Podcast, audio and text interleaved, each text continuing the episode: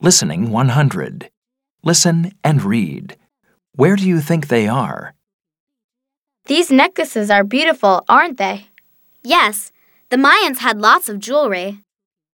We can't take photos in here, can we? No, we're not allowed. Let's go and look at some statues. Okay. The Native American room is upstairs, isn't it? Yes, come on, let's go.